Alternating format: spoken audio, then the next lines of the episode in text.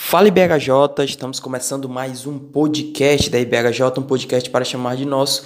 Eu sou Jorge e cuidado, porque no episódio de hoje nós vamos ver que participar da ceia indignamente pode resultar em morte.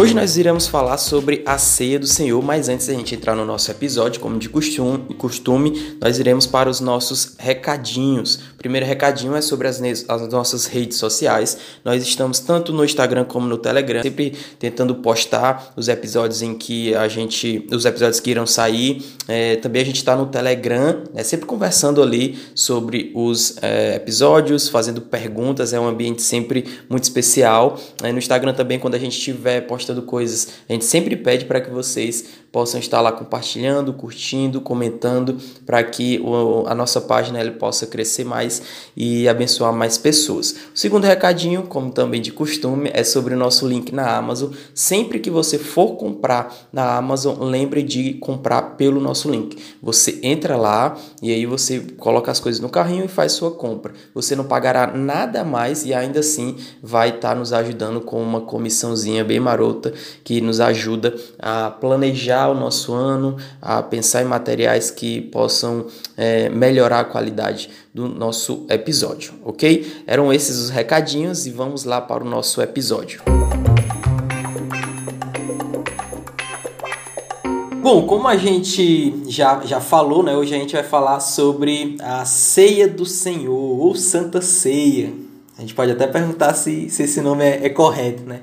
Mas para falar sobre esse assunto, eu trouxe aqui dois queridíssimos irmãos. É, o primeiro é o da casa, né? Nosso querido Rafael Sampaio. O Rafael Sampaio só vem pra treta, né? Então tem treta, a gente já chama ele porque é o, é o rei aí. Então seja bem-vindo, Sampinho, mais uma vez aqui com a gente. Valeu, Jorge. Obrigado pelo convite. É, me chama para um assunto mais fácil, sem que, sem que envolva briga, que isso aqui. Mas beleza, obrigado pelo convite. Show, show. Depois a gente vai tentar trazer um assunto mais tranquilo, mais relax. Mas, é... e o segundo convidado é o nosso queridíssimo Wellington. Meu irmão Wellington, ele já pregou na nossa igreja, é um, um amigo mesmo do, do seminário. É, a gente tem compartilhado esses longos anos né, de seminário, lutas, é, e a gente está muito feliz por tê-lo aqui. Então, seja bem-vindo, meu querido irmão. Amém. Eu fico muito honrado e agradecido pela oportunidade de estar falando sobre esse assunto. Né? Assunto aí que a gente vai solucionar hoje, né? Esse assunto de ser, de ser a, a briga que antecede muitas coisas lá atrás, no passado da cristandade, a gente vai botar um ponto final hoje aqui. Assistência, assistência. Esse é um assunto muito tretoso, né? Mas é, muito, muito obrigado é, por vocês estarem aqui com a gente. É um assunto. A gente está no mês da reforma, né? Então a gente tem falado de alguns assuntos assim que, que eram bem pertinentes naquela época. Bom, para a gente começar o nosso papo aqui, eu queria começar pelo começo, né? Qual foi a origem da ceia do Senhor é, e qual o objetivo ali da ceia instituída pelo, pelo nosso, nosso Cristo, né? Ele que instituiu, vocês, queria que vocês falassem um pouquinho de como aconteceu isso, qual era o objetivo que Jesus tinha com a ceia do Senhor. Pronto, então, como o, o Jorge já falou, já, já fui aí na igreja, né? Na, na igreja Batista do Henrique Jorge, estivemos pregando eu penso que algumas pessoas lembram, eu sou da igreja presbiteriana do Brasil, sou seminarista do, do presbitério de Fortaleza, né? então nós temos talvez uma pequena diferença sobre alguns aspectos da ceia dos demais grupos da cristandade, mas aqui a gente não vai envolver nenhum tipo de polêmica aqui com os irmãos, né? Como aqui o Rafael Sampaio disse, é só me chama para treta. Nós vamos aqui tretar. Vamos aqui conversar uma, um, um papo bem gostoso sobre as escrituras e sobre esse princípio. Então, qual a origem da ceia do Senhor? Eu queria me utilizar de um texto bíblico que se encontra em 1 Coríntios, capítulo 11, verso 23 e 24. Diz assim: Porque eu recebi do Senhor o que também vos entreguei, que o Senhor Jesus, na noite em que foi traído, tomou pão e, tendo grado graças, o partiu e disse: Isso é o meu corpo que é dado por vós, fazer isto em memória de mim. Então, primeira coisa que nós devemos entender é que a ceia, a santa ceia do Senhor, ela não se origina em Paulo. Paulo vai apontar para um evento do passado. Ele vai dizer que existia uma noite e que essa noite foi noite de traição. Então nós entendemos que Cristo ele institui a ceia do Senhor no período ali da Páscoa, lá em Marcos capítulo 14, salvo engano.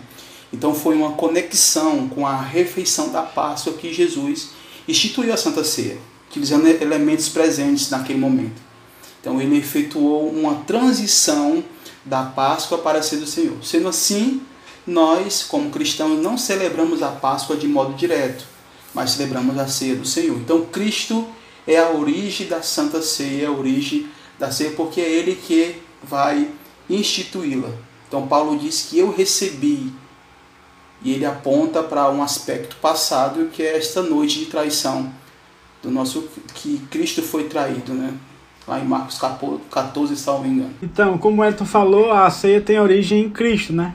É interessante que o texto que ele citou, é, bem como o texto de Lucas, né? Lucas capítulo 22, diz, verso 19, diz que e pegando, e pegando o pão, tendo dado graças, o partiu e lhes, e lhes deu, dizendo: Isto é o meu corpo que é dado por vocês, façam isto em memória de mim. Né? De, é, do mesmo modo, verso 20, depois da ceia pegou o cálice dizendo, este é o cálice da nova aliança, no meu sangue derramado por vocês. Interessante que só Lucas fala que Cristo falou que é em memória dele, né? É, então a gente, a, nós entendemos que a ceia do Senhor, ela foi instituída por Cristo, né? É, na ocasião da Páscoa. Ela tem como objetivo, é, eu anotei três coisas aqui né? Foi a pergunta também, né, Jorge? O objetivo da ceia. O primeiro objetivo da ceia é a recordação da morte de Cristo, né? Em que a gente tem os elementos da ceia, que o pão, que ele simboliza o corpo de Cristo, que foi oferecido em sacrifício, o cálice é, do, de vinho, né? Simboliza o sangue de Cristo derramado pelos perdão, pelo perdão dos nossos pecados na cruz. Então, a primeira, o primeiro ponto, o primeiro objetivo da ceia é fazer uma recordação da morte de Cristo. O segundo é, é proclamar a morte de Cristo enquanto a gente espera a segunda vinda dele. Então, a gente é, celebra a morte de Cristo porque a gente lembra do sacrifício que ele fez por nós e nós temos que fazer isso é, periodicamente, né? Lembrando do sacrifício dele até a, a volta de Cristo. Então há esse objetivo de periodicidade, né? a essa, essa questão de periodicidade da ceia. E o terceiro objetivo que eu anotei aqui é a comunhão entre os crentes, né? Que a gente faz a ceia, celebra a ceia em, em comunhão, como igreja, né? Jamais online ou de qualquer outra forma, longe dos irmãos, sem a presença do corpo de Cristo. Então, no caso, você está dizendo que não existe ser online, né? Inclusive, essa foi uma. Inclusive, essa foi uma pergunta é, que, que as pessoas tinham mandado, né? Sobre ser online esse período aí. Mas a gente vai, vai deixar mais pra frente, tá bom? É, o, o Sampaio é, falou aí sobre ordenança e a gente sabe que o que nosso querido irmão Elton, ele é é, presbiteriano. E há uma diferença. Eu queria que vocês explicassem essa diferença, porque às vezes assim, as pessoas até é, não entendem muito bem. E esse espaço também é para a gente poder é, compreender um pouquinho mais quais são essas diferenças né, do, dos presbiterianos com os próprios batistas, ordenança, sacramento. Queria que vocês é, é, deixassem mais claro é, qual é essa diferença, né, o que o sacramento vai defender e o que a ordenança vai, vai defender, né, o que os batistas vão defender e o que os presbiterianos. Queria que vocês falassem um pouquinho mais sobre isso. Pode começar pelo, pelo Elton. É, falar um pouquinho sobre como a igreja presbiteriana ela vê a questão da ceia, né, sobre é, esse ponto aí do, do sacramento. Só antes de entrar nesse ponto, eu queria só ressaltar o que diz respeito com o objetivo da ceia. Além disso tudo que o Sampaio falou, tem um aspecto muito interessante lá em Lucas capítulo 22, versículo 16, que diz assim: Pois vos digo que nunca mais comerei até que ele se cumpra no reino, do, no reino de Deus. Então é interessante que o objetivo da ceia, além de nos colocar em comunhão junto com o corpo, de celebrarmos em, em memória de Cristo tudo aquilo que está por trás do evento é também uma promessa que vamos celebrar novamente essa ceia no reino de Deus com o próprio Cristo. É interessante que esse momento de comunhão, esse momento de celebrar a Santa Ceia do Senhor, ela também tem um aspecto futuro, né? um aspecto que nos faz ter essa perspectiva, isso exatamente, juntamente com o próprio Cristo. Ele afirma muito bem que nunca mais comereis até que ele se cumpra do reino de Deus. Então isso é bem interessante. E voltando nessa questão de sacramento e ordenança, né? Como no começo disse, rapaz, nós, nós vemos aqui, só viemos para treta, né? Mas nós não viemos tretar, certo? Viemos aqui essa conversa aqui mediada por Jorge. O Jorge vai aqui separar as coisas, né? Então, eu aqui, eu estou, eu estou tranquilíssimo aqui, só solta a bomba para vocês, vocês que resolvem. Então, primeira coisa que nós temos que entender o que é sacramento, né? O que são os sacramentos? Primeiro é que para nós reformados, eu que sou da igreja presbiteriana, nós temos o entendimento da ceia como um sacramento. Né? O batismo também é um sacramento. Então a palavra sacramento vem de uma palavra latina que significa juramento ou mistério. Então a palavra sacramento é usada para se referir a certos ritos, especialmente dado por Cristo à sua igreja para confirmar as suas promessas à própria igreja. Então, esses ritos ou cerimônias são símbolos, são sinais, certo? Alguns reformados vão chamar de selos. No caso, Jesus vai chamar o pão da ceia do meu corpo e o cálice da ceia o novo testamento do meu sangue. Mas aqui nós entendemos que pão e cálice não podem ser essas coisas traduzidas de formas literal, né? como os católicos romanos vão afirmar que no ato da consagração dos elementos se tornam realmente sangue e carne de Cristo. Nós não entendemos assim. Nós entendemos como esse mistério que está por trás dos símbolos ali, de modo espiritual, o pão e o cálice são esses símbolos que apontam para algo, que estão além da matéria, mas algo espiritual que está por trás dos símbolos. Então, esses símbolos e sinais são dados para ajudar a nossa fé, retratando realidades invisíveis e espirituais. No Antigo Testamento, algumas imagens são ilustradas para o povo, para que o povo exerça fé, para ajudar na pequena fé do povo. Então, nós entendemos o sacramento como esses símbolos, esses sinais, esse selo que confirma algo para além do símbolo. Então, nos traz uma realidade visível de algo invisível espiritual. Então, a visão da reforma da ceia do Senhor é que Cristo está realmente presente, mas de forma espiritual e não física. Isso é um ponto, certo? Então, trabalhando do, no, no grosso modo, sacramento é esse mistério de entender que existe essa proclamação, essa pregação, trazendo ilustrações para que exerçam o corpo de Cristo uma fé, não nos símbolos. A fé não está depositada nos símbolos, mas nessa representação espiritual que os símbolos traz para nós como sinal e selo. Ué, é, então, só para ficar claro, a diferença dos, dos reformados para os católicos é que no, no, os católicos acreditam, acreditam que se torna mesmo é, o corpo e o sangue de Jesus. Não é isso? É, é carne e, e sangue, correto? Exatamente, carne e sangue de forma literal. No caso dos presbiterianos, já é, é espiritual, correto? Isso. No, no caso, nós nos diferenciamos tanto da posição da transubstanciação dos católicos, nós nos distanciamos da compreensão luterana da consubstanciação e não temos somente como um memorial, mas assim como Calvino afirma que Cristo ele está presente na fé dos eleitos no momento da ceia do Senhor. Então, há uma presença de Cristo, como espiritualmente, na fé dos eleitos. Entendi. Rafinha, a bomba aí para você, meu amigo. Como é que a gente, como é que a gente entende aí nós batistas entendemos a ceia aí como um memorial, como uma ordenança, né? Uma das duas ordenanças. Interessante que o que o Wellington atrelou a questão de de sacramento a presença de Cristo nos elementos da, da ceia.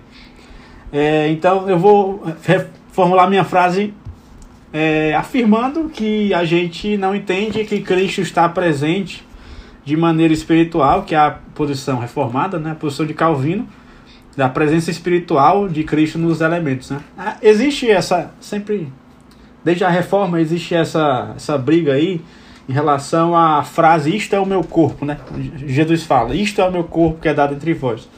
Os católicos, como o Elton falou aí, entendem que é, o pão se transforma no corpo de Cristo, literalmente.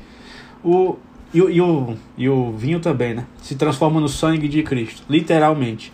Os luteranos entendem que é, o pão e o vinho contêm o corpo de Cristo. Não que eles se transformem, mas que esse pão e, e o vinho eles contêm, respectivamente, o corpo e o sangue de Cristo. Os reformados entendem que Cristo está presente né, é, de maneira espiritual, não dá, não dá para se explicar. Estou só repetindo o que ele falou, né?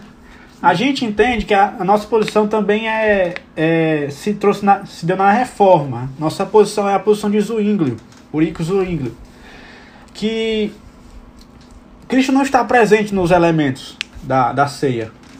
Ele, ele é, nos deu essa ordenança para que nós celebremos a, a sua morte é, pelos nossos pecados. É um memorial. Nós entendemos que é, a ceia, tanto a ceia quanto o batismo são são ordenanças e a ceia ela é um memorial. Nós entendemos como batistas, entendemos que Cristo não está presente nos elementos e o, a ceia ela simboliza Cristo e sua morte e não um corpo literal. E também tem essa questão de, de meio de graça, né? Como os católicos entendem a, a ceia, que nós, nós também não entendemos assim. Nós entendemos que a, que a ceia é um memorial para nós lembrarmos da morte de Cristo. Acho que deu para ficar é, bem claro, né, essa, essa, esses pontos, né, tanto a questão é, dos católicos, né, a gente pincelou um pouquinho, como a dos reformados e a dos batistas. Há uma diferença, né? Parece sim, na prática, né? Parece que não, dá para perceber muito bem, né? Mas quando a gente começa a discutir isso, são pontos que, que realmente é, precisam ser debatidos. Né? Não é, obviamente, é, pontos cruciais, mas é algo que a gente precisa conversar um pouquinho sobre isso, entendendo que é, toda teologia vai levar alguma, alguma prática. Né? Se eu não vejo importância naquilo, logo eu vou deixar de fazer. Ao mesmo tempo, se eu coloco algo é, como, como crucial, a prática também ela vai, vai ser seguida ali. Mas então deu para a gente perceber isso. Agora eu quero que a gente comece a caminhar um pouquinho mais para a prática, né? É, e eu queria fazer essa pergunta para vocês. Quem pode participar da ceia do Senhor? Eu acho que isso aqui é um ponto importante, porque, ah, beleza, né? Estamos ali, aí você pode até dizer, ah, os, os, é, os descrentes não, não participam. Ok, tudo bem, acho que até aí todo mundo tá, tá bem, né? Porque quando a gente vai, quando a gente lembra do, por exemplo, do, dos próprios puritanos, eles não deixavam que pessoas que tivessem na igreja e tivessem é, em pecado, podemos dizer assim, é, ceasse, né? Então é, há é, há uma discussão a respeito disso. Eu queria saber o que vocês pensam sobre, sobre isso, né? Quem pode participar da ceia do Senhor? É, Jorge, eu sempre gostaria de voltar a um ponto, né? Da questão lá do, do, do sacramento, a questão da presença de Cristo de forma espiritual dentro do, do, do, contexto lá de, de 1 Coríntios capítulo 10, né, que Paulo vai tratar ali até chegar no capítulo 11, ele vai dizer, no versículo 20 do capítulo 10, diz o seguinte, Antes digo que as coisas que eles sacrificam é a demônios que sacrificam, não a Deus. E eu não quero que vos torneis associados aos demônios. Não, bebe, não podes beber o cálice do Senhor e o cálice dos demônios. Não podeis ser participante da mesa do Senhor e da mesa dos demônios. Ou provocaremos eles no Senhor. Somos acaso mais fortes que eles? Então, só trazendo mais esse ponto aqui da, da linha reformada sobre a presença de, de Cristo de forma espiritual ali na fé dos eleitos, é que nosso entendimento é diferente um pouco daquilo que o Sampaio falou sobre a questão de ser somente memorial, porque nós entendemos que o apóstolo Paulo vai falar que participar de uma comunhão, participar de uma mesa é muito mais do que comer, né? é associação. Então, Paulo vai falar que há um cálice de demônios. Então, não é somente uma representação né, de algo que é demoníaco, mas ao se sentar, ao comungar, ao ingerir, você se associa de alguma forma espiritual com, com esses é, seres espirituais caídos. Então, Paulo vai pegar esse ponto e vai jogar justamente com a ceia do Senhor, que não é simplesmente né, essa representatividade, esse memorial, aqui alfinetando um pouquinho, mas é, está comungando e daquela forma ali você está se relacionando espiritualmente com Cristo por conta da fé dos eleitos, certo? Então vamos lá, quem pode participar da ceia do Senhor? Paulo tratando de assuntos referentes à ceia, 1 Coríntios capítulo 11, ele vai dizer o seguinte, cada um examine-se a si mesmo e participe do pão e do cálice. Porque quem bebe sem discernir o corpo, come e bebe para sua própria condenação. Então, a condição colocada por Paulo é que o participante, primeiro, tenha condições de autoexame. Isso é um ponto, certo? Segundo, tenha discernimento teológico, discernir o corpo, discernir que tipo de corpo é este. E terceiro, é a compreensão espiritual para entender o significado da ceia. Então já ficam de fora aqui as crianças, né? Então, quem é que pode participar? Aqueles que têm condição de se auto-examinar.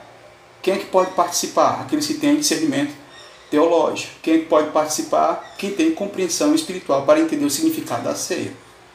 Então, os pontos citados acima já retira quem? As crianças. Então, os descrentes também ficam de fora, porque não discernem de modo teológico. Pode fazer até um autoexame, né? Alguma coisa que ele fez que a sua consciência pesou. Ah, eu fiz algo e minha consciência está me acusando. Isso é um autoexame, mas não tem discernimento teológico e nem discernimento espiritual. Então estou de fora, certo? Porque os mo é, é, dentro disso, tu está dizendo que as crianças estão fora.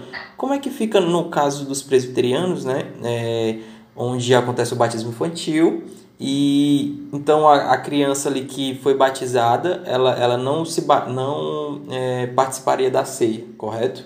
Por exemplo, ela tivesse ali 4, 5 anos, ela não participaria, com base nisso, né? Que ela não tem discernimento. Isso. A questão do batismo é, é, é, um, é um outro ponto, é, é sacramento, é um selo externo de inclusão na família do pacto, família da igreja. Né? Como nós, da reforma protestante, aqui no caso da minha linha presbiteriana, entendemos que há uma continuidade nos testamentos. Aquilo que era circuncisão, agora é batismo. Aquilo que era Páscoa, agora é ceia. Então, desse modo, há uma continuidade nos testamentos. Por que, que a criança não participa? Porque, primeiro, ela não tem discernimento teológico. Segundo, ela não tem condição de autoexame. Certo? Esse é o ponto. Como é que nós vemos as crianças? Elas são membros não comungantes, elas não comungam, até fazer a sua pública profissão de fé. Após a sua pública profissão de fé, entendemos que agora ela participa como membro ativo e comungante do sacramento da ceia. Então esse é o nosso entendimento. É, é tá muito atrelado em relação ao entendimento do que a pessoa está fazendo, né? Inclusive, tá atrelado a outra pergunta também isso aí. É, o que, que é participar da ceia indignamente? essas duas coisas estão ligadas e Paulo ele meio que responde isso em 1 Coríntios capítulo 11 mesmo. É, mas o que, o que ele falou aí, a única coisa que eu discordo é em relação às, à continuidade entre os testamentos. Que a Essa igreja. treta não é pra agora. Essa treta não é pra agora. É. Mas, mas então vamos para essa pergunta, né? É, o que é participar da ceia indignamente? Porque assim, é, e aqui até uma pergunta minha, assim, é, um, é um, uma dúvida que eu tenho realmente. Por exemplo, a pessoa, ela tá ali, ela é crente, todo mundo sabe disso, mas naquela semana ela tá se achando indigna, indigna é, impura, pronto, impura. Né? Ela pecou ali, naquele dia ela, enfim, caiu ali e ela tá naquele momento de ceia. Ela deve ceiar ou não ceiar? O que é participar? Aí aqui vocês atrelam isso, né? O que é cear indignamente? E aí já dentro dessa, dessa pergunta também, né? Essa pessoa deve cear? Eu não entendo que cear indignamente seria... Ah, eu pequei, eu não estou me sentindo digno de, de cear. Porque se for assim, irmão, a gente nunca vai cear. a gente é pecador miserável. Mas aí, o, o, é, ninguém ceia. O ponto é é exatamente o que o Elton falou, que Paulo ele fala no texto que ele, que, que ele leu aí, ó. Pois quem come e bebe sem discernir o corpo, 1 Coríntios capítulo 11, verso 29, quem come e bebe sem discernir o corpo, come e bebe, bebe para juízo, come e bebe juízo para si. É, aquele que comeu o pão, versículo 27, voltando um pouquinho, ou bebeu o cálice do Senhor indignamente será réu do corpo e do sangue do Senhor. Ele está falando em relação a você ter consciência do que, que você está fazendo, se você entende o que, que é a ceia. Se você entende o que é a ceia, não, não importa se você está em pecado, porque você, você sempre vai pecar. Mas se você tem um discernimento espiritual do que, é a ceia do Senhor, então você não beberia indignamente. É por isso que a gente também que a gente não não que a ceia não é para os descrentes, né? Diferente dos, dos luteranos, voltando um pouco, os luteranos eles acreditam que o, os descrentes eles podem participar da ceia e eles são beneficiados pela ceia, né?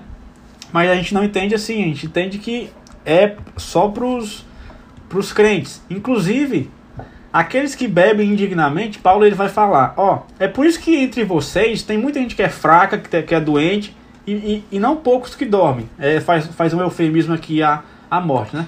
É por isso, ó, por isso que tem doente, que tem fraco entre vocês, por isso que muitos morreram entre vocês, porque vocês estão tomando indignamente, vocês não estão discernindo o que, que vocês estão fazendo em relação à ceia do Senhor. Então eu, eu vou por esse lado aí, que a ceia do Senhor tomar indignamente é quando a pessoa não tem consciência do que, do que é, qual o significado da ceia. Ok. Então eu vou utilizar esse mesmo, esse mesmo ponto aí que o, que o Rafael Sampaio ele coloca 1 Coríntios capítulo 11, né? que à luz do contexto que parece apontar é que Paulo vai falar que participar indignamente, primeiro nós devemos dizer uma coisa, que ninguém é digno de participar da mesa do Senhor. Não há dignidade em nós. Né? Então, o que seria indignamente? É, indignamente é não discernir de forma adequada, segundo a, a, o contexto de 1 Coríntios capítulo 11. Então, a postura da igreja de Corinto em se aproximar da ceia com o coração cheio de amargura, rivalidade, confusões. Nós sabemos ali, na, na, pelas, pelas informações das Escrituras, como a igreja de Corinto era. Igreja altamente problemática. Tinha dons, né? Tinha essa, essas, essas questões dos dons ali, mas era uma igreja que deu muita dor de cabeça para o apóstolo Paulo. Então havia rivalidades, havia confusões, havia dissensões entre elas. Pessoas participavam totalmente embriagadas ali. Ou seja, é uma atitude inapropriada para celebrar a mesa do Senhor. E é por conta disso que Paulo vai dizer o seguinte: que cada um se examine para se participar. Porque a ceia aponta para algumas coisas, né? Eu, eu gosto aqui de colocar um, dois, três aqui para ficar bem didático, né? Então, aponta para quê? Que Cristo, e aqui defendendo um ponto que a ceia é um sacramento, Cristo está presente espiritualmente nos dois elementos, né?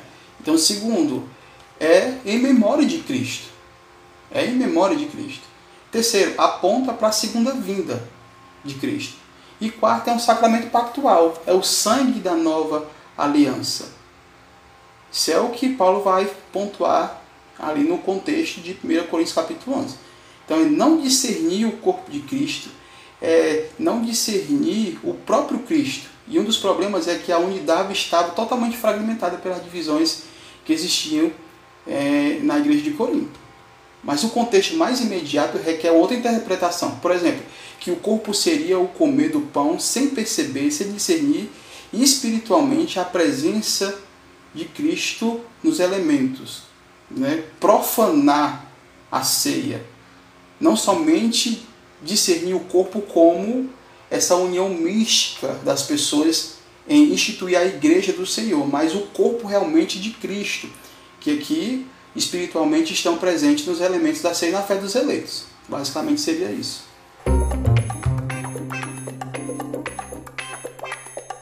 Mas deixa eu, deixa eu fazer aqui um, um adendo, ou tentar questionar um pouquinho mais vocês acerca disso. Na prática, assim, quando a gente. Enfim, você tá lá e o pastor, olha, analise você mesmo nesse momento, antes de você comer a ceia do, a ceia do Senhor, né, participar da ceia do Senhor.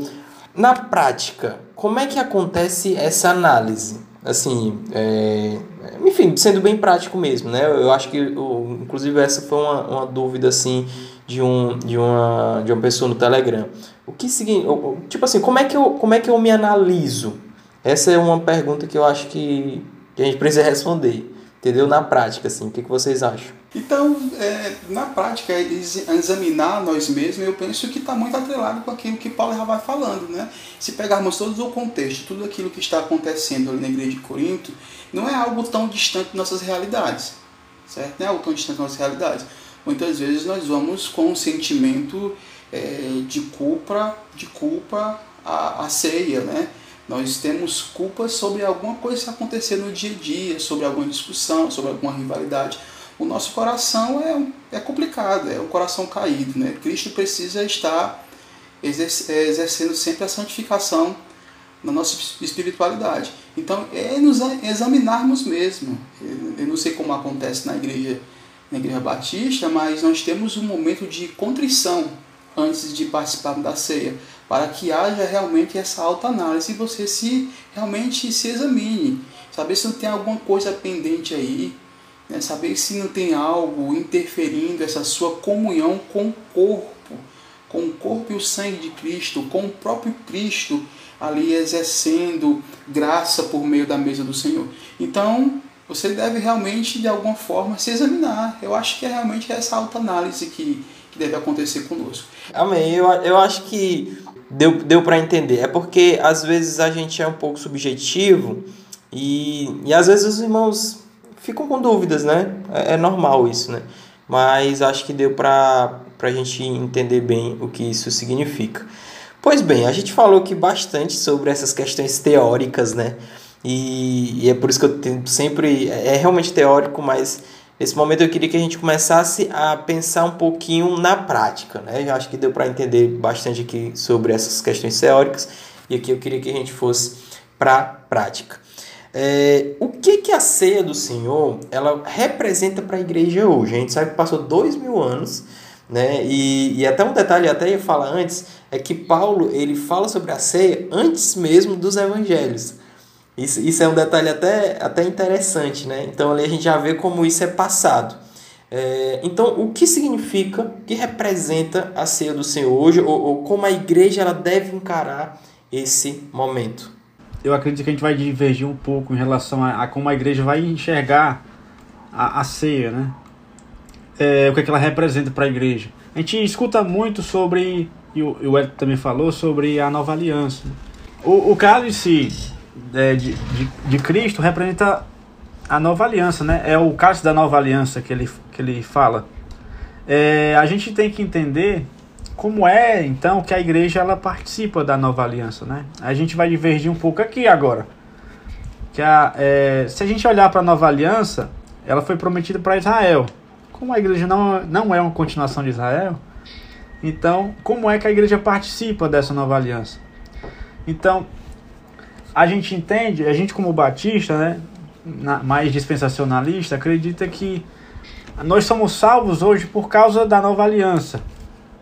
A salvação é uma das bênçãos da nova aliança. Então, a gente deve olhar para a ceia do Senhor e ver que foi ali que, que Cristo meio que abriu para a gente, né?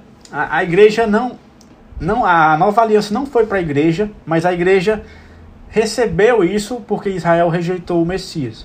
Então a gente tem que olhar para a ceia e ver exatamente isso. Ver que foi pelo sacrifício de Cristo, a gente tem que lembrar, né? Que, a, que nós cremos que a, que a ceia é um memorial. E lembrar que nem como Paulo fala em 1 Coríntios capítulo 11, verso 26, que todas as vezes que comeis este pão e bebeis o cálice, anunciais a morte do Senhor até que ele venha. Como Elton falou, é algo que a gente vai acontecer, que vai acontecer até Cristo vir. E quando ele vier, nós iremos ceiar com ele. Então, nós ansiamos esse momento e é por isso que a ceia é tão importante para nós, que, que ela nos faz lembrar da, da nossa salvação, né? Eu queria saber que, que dispensacionalista ele é, é indeciso. progressivo esse menino, eu queria que não colocar a igreja fora da... Ele é indeciso, ele não sabe ah, bem ainda o que é. é. Que igreja, é, é, no caso, o que a ceia do Senhor representa para a igreja hoje? Né? Ela representa o anúncio, né? o anúncio da nova aliança. Este é meu sangue, sangue da nova eterna aliança. A igreja está em um pacto com Cristo. Né?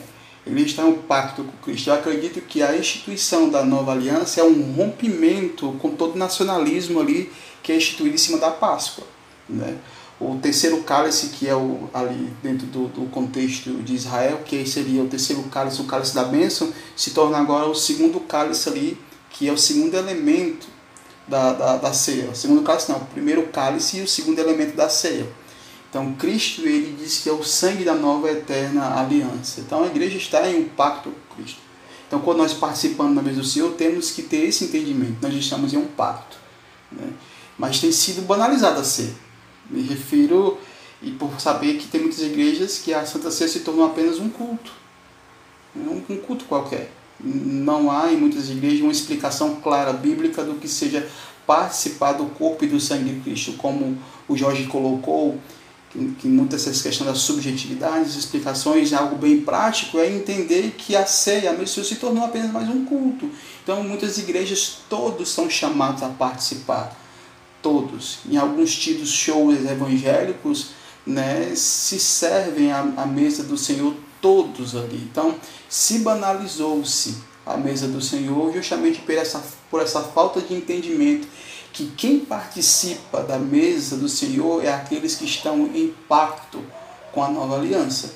Então, nós entendemos que a igreja está dentro desse pacto, dessa nova aliança, em Cristo Jesus. Então, por falta de de conhecimento, já dizia Jesus, é o povo é, é, perece, né, se corrompe. Então há sim essa falta de entendimento no meio dos cristãos e no meio evangelical, né, esse evangelicalismo que há no mundo gospel, não há esse entendimento, então se banalizou.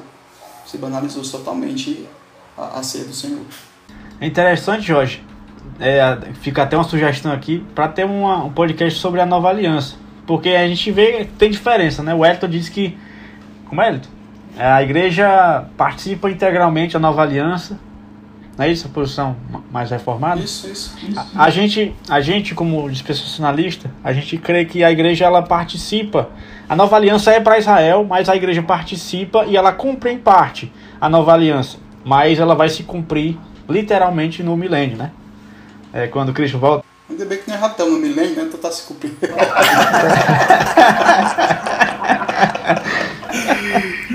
Pois bem, mas deu para perceber que é, a, a, todo aquele rito, né, há muita explicação por trás, né? Às vezes, até, é, eu acho que até é, é, isso também é ser, ser indigno nesse momento, né? Por não compreender é, o que tudo aquilo simboliza. E, e, e, realmente tem um simbolismo, né? O próprio casamento, ele, ele tem um simbolismo, é, a forma de tem um simbolismo, e isso é importante para o que Deus é, colocou como, como culto. Né? Então, é, há uma explicação. Eu queria, já aqui partindo para o final, pedir a vocês alguns é, conselhos né, de como a gente pode prezar é, melhor por esse momento. Né? Às vezes é muito banalizado, às vezes o irmão vai enfim, normalmente ele já vai para o culto é, pensando em mil coisas, né? E aquele é um momento de culto, um momento de, de ser do Senhor, ou seja, é um momento especial. E, e às vezes a gente não está com, a, com a, é, o pensamento, a compreensão, o coração no lugar certo, né? Esse é um momento especial de, de lembrar realmente que Cristo veio, morreu por nós e a gente não pode simplesmente participar de qualquer momento. Então, é, quais os conselhos que vocês nos dariam aí para que a, as pessoas, a igreja, ela possa prezar mais por esse momento? Primeiro entendendo que Cristo instituiu a ceia. Né? Nós vemos um enfoque muito grande, né? É, eu não estou dizendo que isso não seja, não seja algo que deva ser pontuado. O id do Senhor, Deus instituiu o id do Senhor, portanto, o id. Devemos entender também que Cristo instituiu a ceia. Coma do pão e beba do cálice, né? É imperativo ali. Segundo, porque nos, nos faz lembrar do seu real significado. Né? Corpo e sangue no madeiro, vertido na cruz, rasgado por mim e por você. Então, esse é o real significado da ceia. Terceiro, porque aponta para o retorno, até que ele venha. Né? É algo escatológico, não é algo presente, não é só pão e vinho. É um anúncio, é uma pregação. Cristo vai voltar. Aquele que instituiu a Santa Ceia, ele vai retornar. Então há um real significado, há quem instituiu e ele que instituiu irá voltar. Então devemos prezar por esse momento por conta desses princípios. E a Bíblia aponta justamente para esses princípios para não banalizar a mesa, mas oficializar cada vez mais em, em nossos cultos e em nossas vidas de modo bem prático. É, eu, eu concordo. é, eu iria também é, nas palavras de Paulo, né, pensar nas coisas do alto, não nas que são aqui da terra, porque morrestes e a vossa vida está oculta juntamente com Cristo em Deus. Quando a gente vai para o culto, nós, a gente, eu sei que inevitavelmente a gente vai pensar, ah meu Deus, amanhã já começa, segunda-feira tem trabalho de novo, tem que, enfim, começa a semana cansativa, mas a gente deve lembrar do objetivo da ceia quando é, se tratando de culto de Santa Ceia, né? Que nós estamos recordando ali a morte de Cristo. É, o sacrifício que Cristo fez por nós. Então nós estamos é, celebrando a morte dele e a sua ressurreição e a nossa salvação em Cristo. E nós devemos pensar nas coisas do alto e ver que aquilo ali é, é um, é um rito que a gente vai fazer. Nós, nós, estamos fazendo, nós estamos fazendo aqui mas nós iremos fazer com Ele. Nós ansiamos esse momento de cear com Cristo.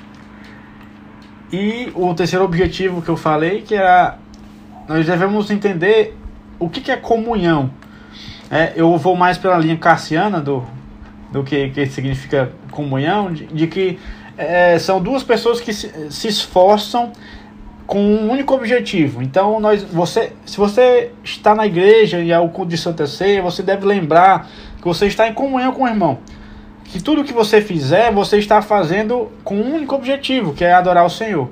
Então, eu, eu iria mais por esse lado de, de lembrar é, do real significado da ceia, né? o que ela representa para nós. E assim eu, enfim, o irmão prezaria, eu acredito, mais a ceia do Senhor.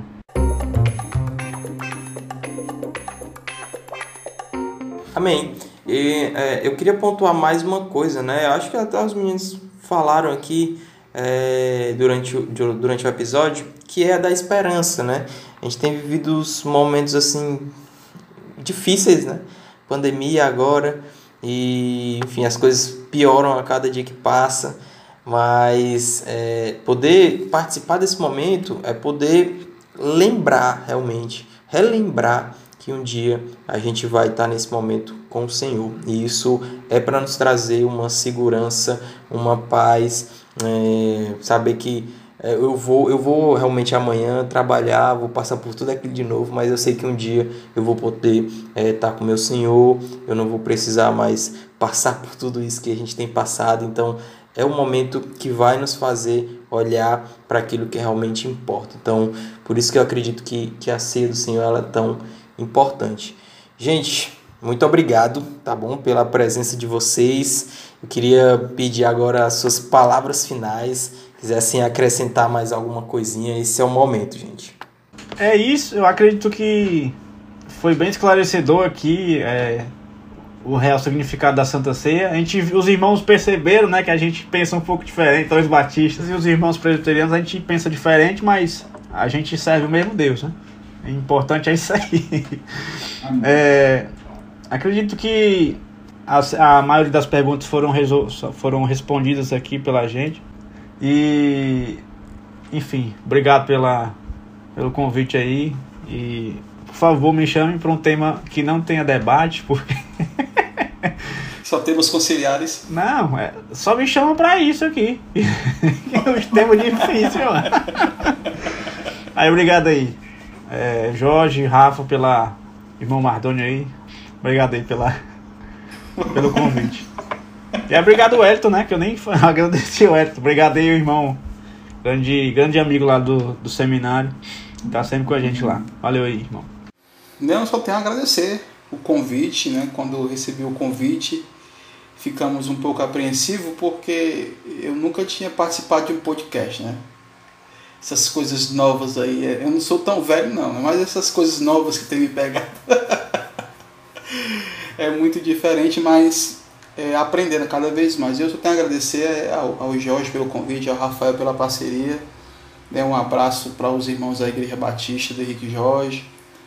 Ao pastor Abraão, um abraço nele. Vai que ele escuta aí e, e, e resolva aplicar né, o sacramento na igreja. Não, pastor, não faça isso não, porque a gente pensa diferente. Mas Deus abençoe a todos e sou muito grato mesmo, viu? Sou muito grato. Amém. Gente, muito obrigado, tá bom? Pela, pela participação de vocês. Muito obrigado pelas pessoas que nos ouviram até aqui. É, a gente sempre fica muito feliz. Esse mês da reforma a gente tem trazido temas, né? Falamos sobre o batismo na semana passada, hoje a gente está falando sobre ser. A gente pôde falar sobre a, a, história dos batistas e na próxima semana também, se Deus nos permitir, a gente vai ter mais um episódio é, bacana. Muito obrigado, gente, e até a próxima semana, se assim Deus permitir. Tchau, tchau, pessoal.